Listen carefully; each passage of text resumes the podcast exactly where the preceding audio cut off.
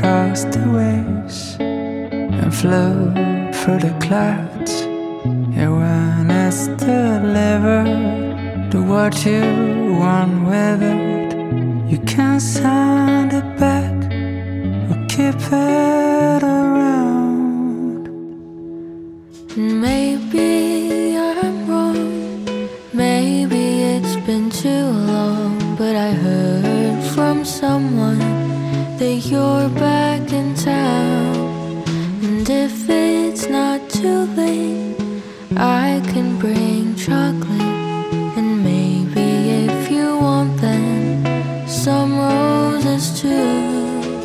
Cause it's been a long year, but maybe you missed me.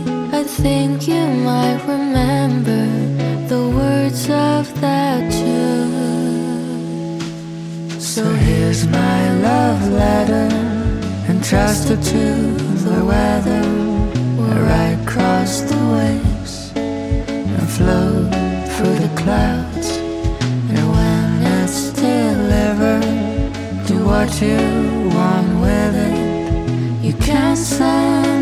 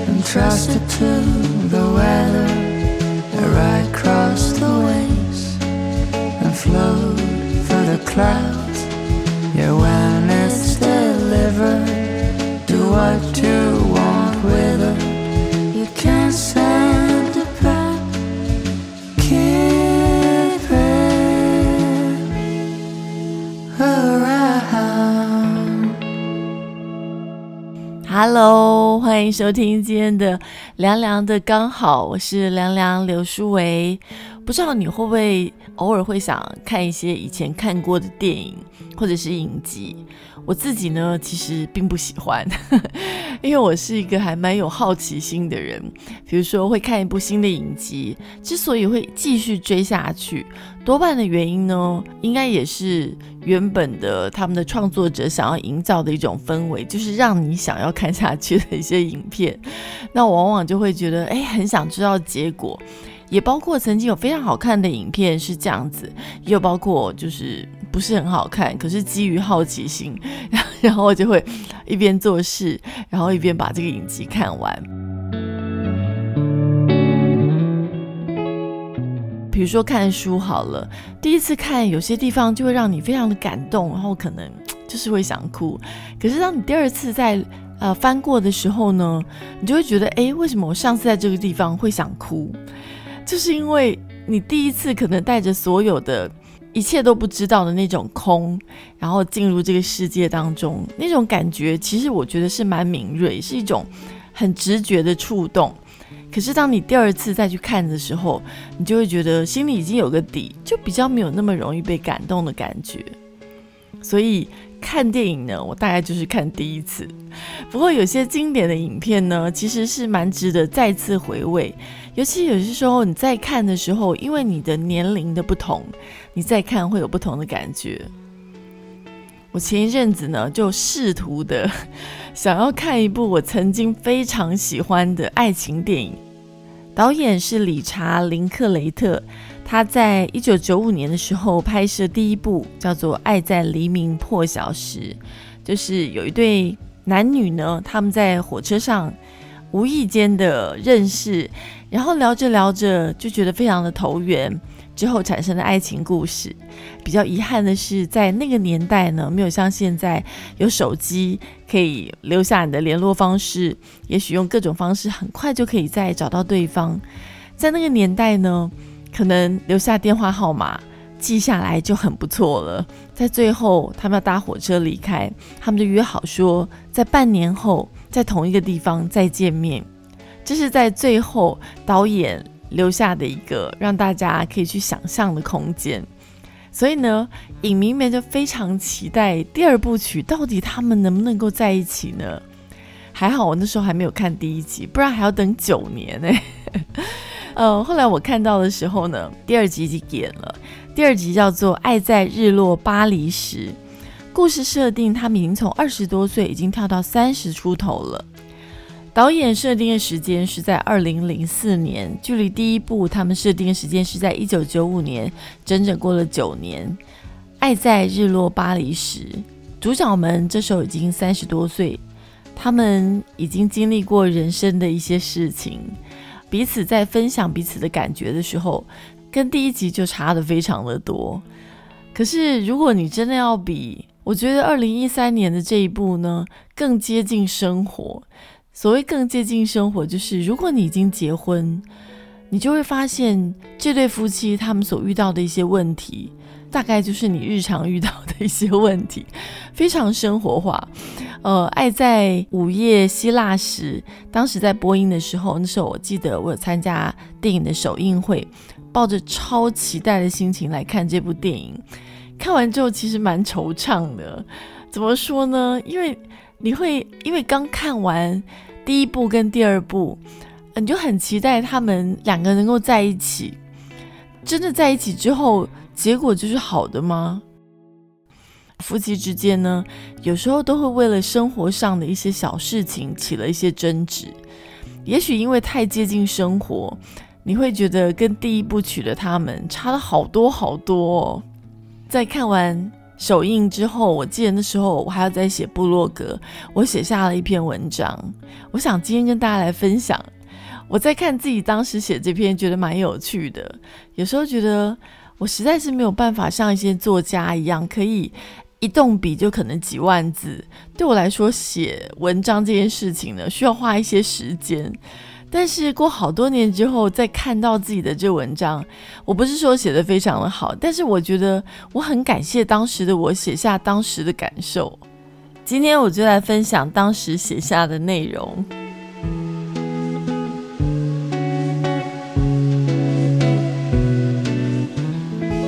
从确定媒体试映片那天开始，我就一直呈现兴奋的状态。一直到今天，片子开始的第一秒，我有种确信的小悸动。我对着荧幕深深的一个傻笑。我们终于又见面了。男主角一开场对儿子的碎碎念，立刻唤醒九年前的回忆。Before sunset，那个让人养了九年的答案。男主角到底有没有赶上飞机？他们之间到底有没有发生什么事情？终于在骗子的前三分之一给了答案，跟前两集一样，两个人在剧中总是不停的聊着。我常想，世界上真的会有这样的灵魂伴侣吗？第一集在二十岁的年纪谈恋爱，有说不完的话可以理解；第二集三十岁，有抱怨不完的怒气可以理解；第三集四十岁的年纪。只剩抬杠了吧？我想。不过第三集的对白不但更幽默，而且更贴近了生活。就像女主角好多的对白都让人觉得好熟悉，尤其结了婚、生了孩子的妇女同胞们。女主角最后在饭店里和男主角吵的那架，应该说出了不少家庭主妇的心声吧？真想帮她拍拍手，完完全全有共鸣。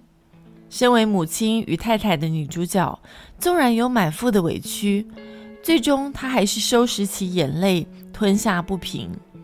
这个表情让我非常非常的难忘。作家袁琼琼曾经说道：“婚姻的存续不代表你的爱情美满，甚至不代表有爱情。爱情在现实生活当中被太多复杂的人事物磨练考验着。放弃婚姻很容易，维系婚姻则考验着两人的智慧与 EQ。男女主角的故事之所以这么吸引人。”因为在他们的故事中，总是可以看到一些似曾相识的话语，似曾相识的心情。Before Midnight，爱在午夜希腊时，算是三部曲里最终回。男女主角在接受访问的时候表示，希望能够一直把这个故事拍下去，拍到像爱慕的男女主角一样大的年纪。我相信可以的。人生每个阶段的生活重心，对爱的体悟一直在改变。我也非常好奇，再过个九年，男女主角五十岁了，孩子们也都快成年了，又有一堆问题考验着他们。孩子们的感情、父母、朋友生老病死，都是会遇到的问题。影迷们期待两人的浪漫爱情。在这个年纪，又将会变得如何呢？会有什么样的变化呢？女主角的女性自觉会不会真正的出现？不再相信男人？太多的话题可以让他们的故事继续抬杠下去。不过，我个人不希望再拍续集，能停留在 Before Midnight 这样的结局，身为影迷的我很满足。虽然他们之间并不如王子与公主般的完美，但却很真实。不过，太真实的人生，有时候并不想在戏院里面对。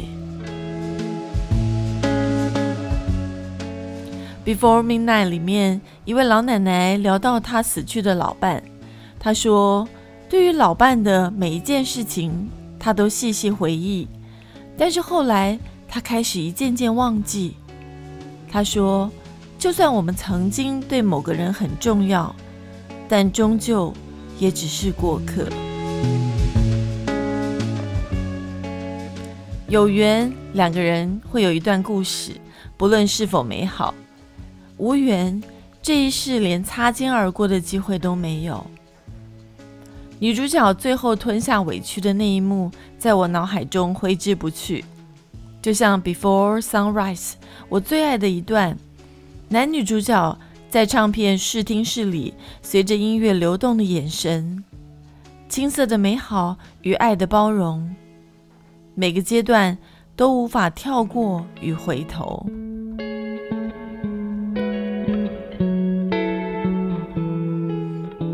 刚刚念的就是我在二零一三年的时候写的一篇。呃，看完电影之后的感觉，当然，我觉得文笔实在是，不过我觉得很好的是，只要你把它记录下来，当时的你的感觉就是存在在那边。对，即便那不是一篇很完美的文章，但是我还是像刚刚之前我讲的，我很感谢当时自己把当时的感觉写下来。毕竟不是每一个片段或片刻我都记得住的。当然，里面有讲到那位啊老奶奶说的话。那个第三集的这个片段，我是非常喜欢，因为他们在餐桌上有代表年轻人的对爱情的看法，也有男女主角在中年时候对于爱情的看法。当然，还有老年人，他们可能已经失去老伴了，他们对于爱情的看法，我觉得在餐桌上那段是非常精彩的。至于第四集。算一算，也九年了，应该要出现了吧？所以这段时间呢，大概从去年开始，呃，就有人开始在问男女主角说：“哎，你们到底第四集？”还问导演：“第四集开始了没？”因为我相信，对于很多粉丝来说，很想看。虽然我个人觉得，我希望他就是停留在那边，不要再继续了，因为其实再继续会看到更多真实的人生。所谓真实的人生，就是生离死别。我相信导演经历过的人生，他在回头写这一些，应该是有相当的感受。其实，在二零一三年第三部曲推出的时候，导演其实有透露说，呃，他的第一部曲呢，其实是真的有这样一个呃缪斯女神的存在，也就是他当年在二十九岁的时候，他曾经在回家的路上呢，经过一个地方，然后遇到一个女生，那这女生呢，当年也是二十岁，叫做 Amy。如果你有注意到电影的最后，其实他这部电影是有写上这个女生的名字的。当时呢，他们就是在路上偶遇，他们就跟电影当中一样，就是从午夜聊天聊到清晨。他们聊的话题呢，也包括了艺术、文学，还有电影等等。他觉得这种感觉一定要把它拍成电影，他就跟这位 Amy 小姐说。他说：“我要把它拍成一部电影。”结果他真的实现了。后来他们其实有跟电影当中一样，他们其实是有留下电话的，而且他们也联络过，但是总是抵不过时间跟距离。后来他们失去联络了。在拍第二部曲的时候，我不知道你还记不记得那个剧情，就是男主角他在签书会的时候，女主角就出现了。所以导演也在想说，当我把电影拍完之后。他的缪斯女神，也就是他当年遇到这个女生，是不是也会出现呢？可是后来并没有跟电影一样，一直到后来又过了好多年，他的朋友出现，他的朋友跟他说，其实呢，在他拍第一部影片之前，这个女生就已经发生意外过世了，所以他根本连第一部都没有看到。这导演就觉得。很惆怅。那当然，这个男主角呢，他也是安慰这个导演说，其实如果没有这个女生的出现的话，其实你也不一定会拍出这个电影。所以，其实每件事的存在都有它的意义。导演呢，在回想起这段往事的时候，他也说：“他说。”我们永远都不知道自己是如何在某些人的生命中激荡起什么样的波澜。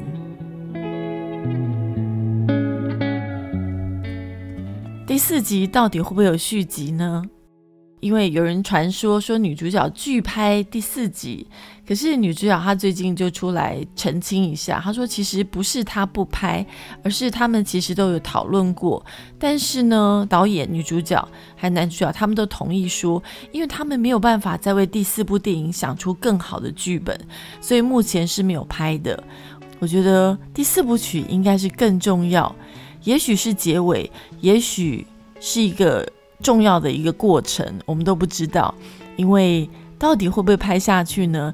影迷们期待，但我们更期待的是能够有一个很好的剧本，在这剧本当中，又让我们看到男女主角年过五十之后，他们又有什么样的变化呢？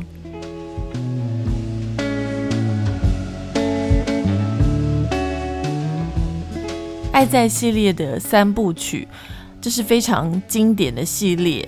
当然，在这经典的电影当中，其实有非常多的名言，呃，包括了，比如说，即使自己一个人，也比两个人在一起却感到孤独来得好。还有，不要在爱情上浪费太多时间，友情跟工作会带来更多的快乐。要不要猜猜看，这句话是在？第几阶段 的电影当中出现的台词呢？其实我觉得人生的每个阶段，你会说出不一样的感想。所以不管你现在是二十多岁、三十多岁、四十多岁，我觉得在看这几部曲的时候，你一定会非常非常的有共鸣。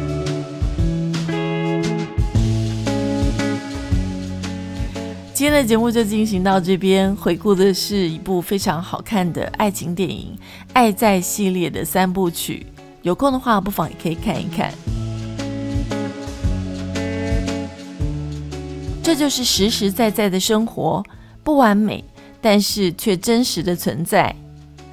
我是凉凉刘书伟，我们下次再见喽。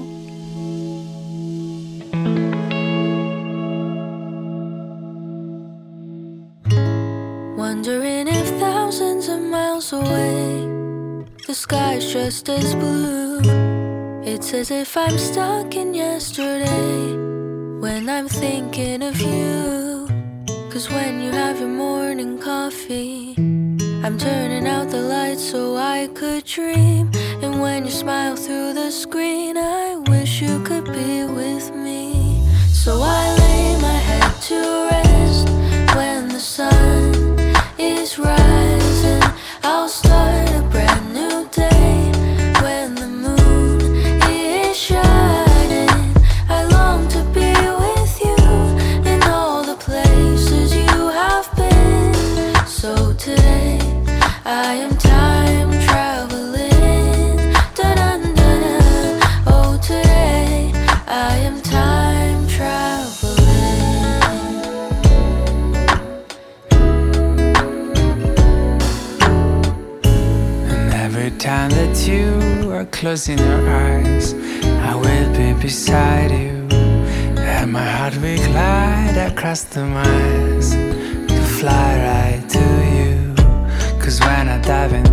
traffic, the echo of your voice is all I hear. I'm never tired of your laughing so far, but ever so near.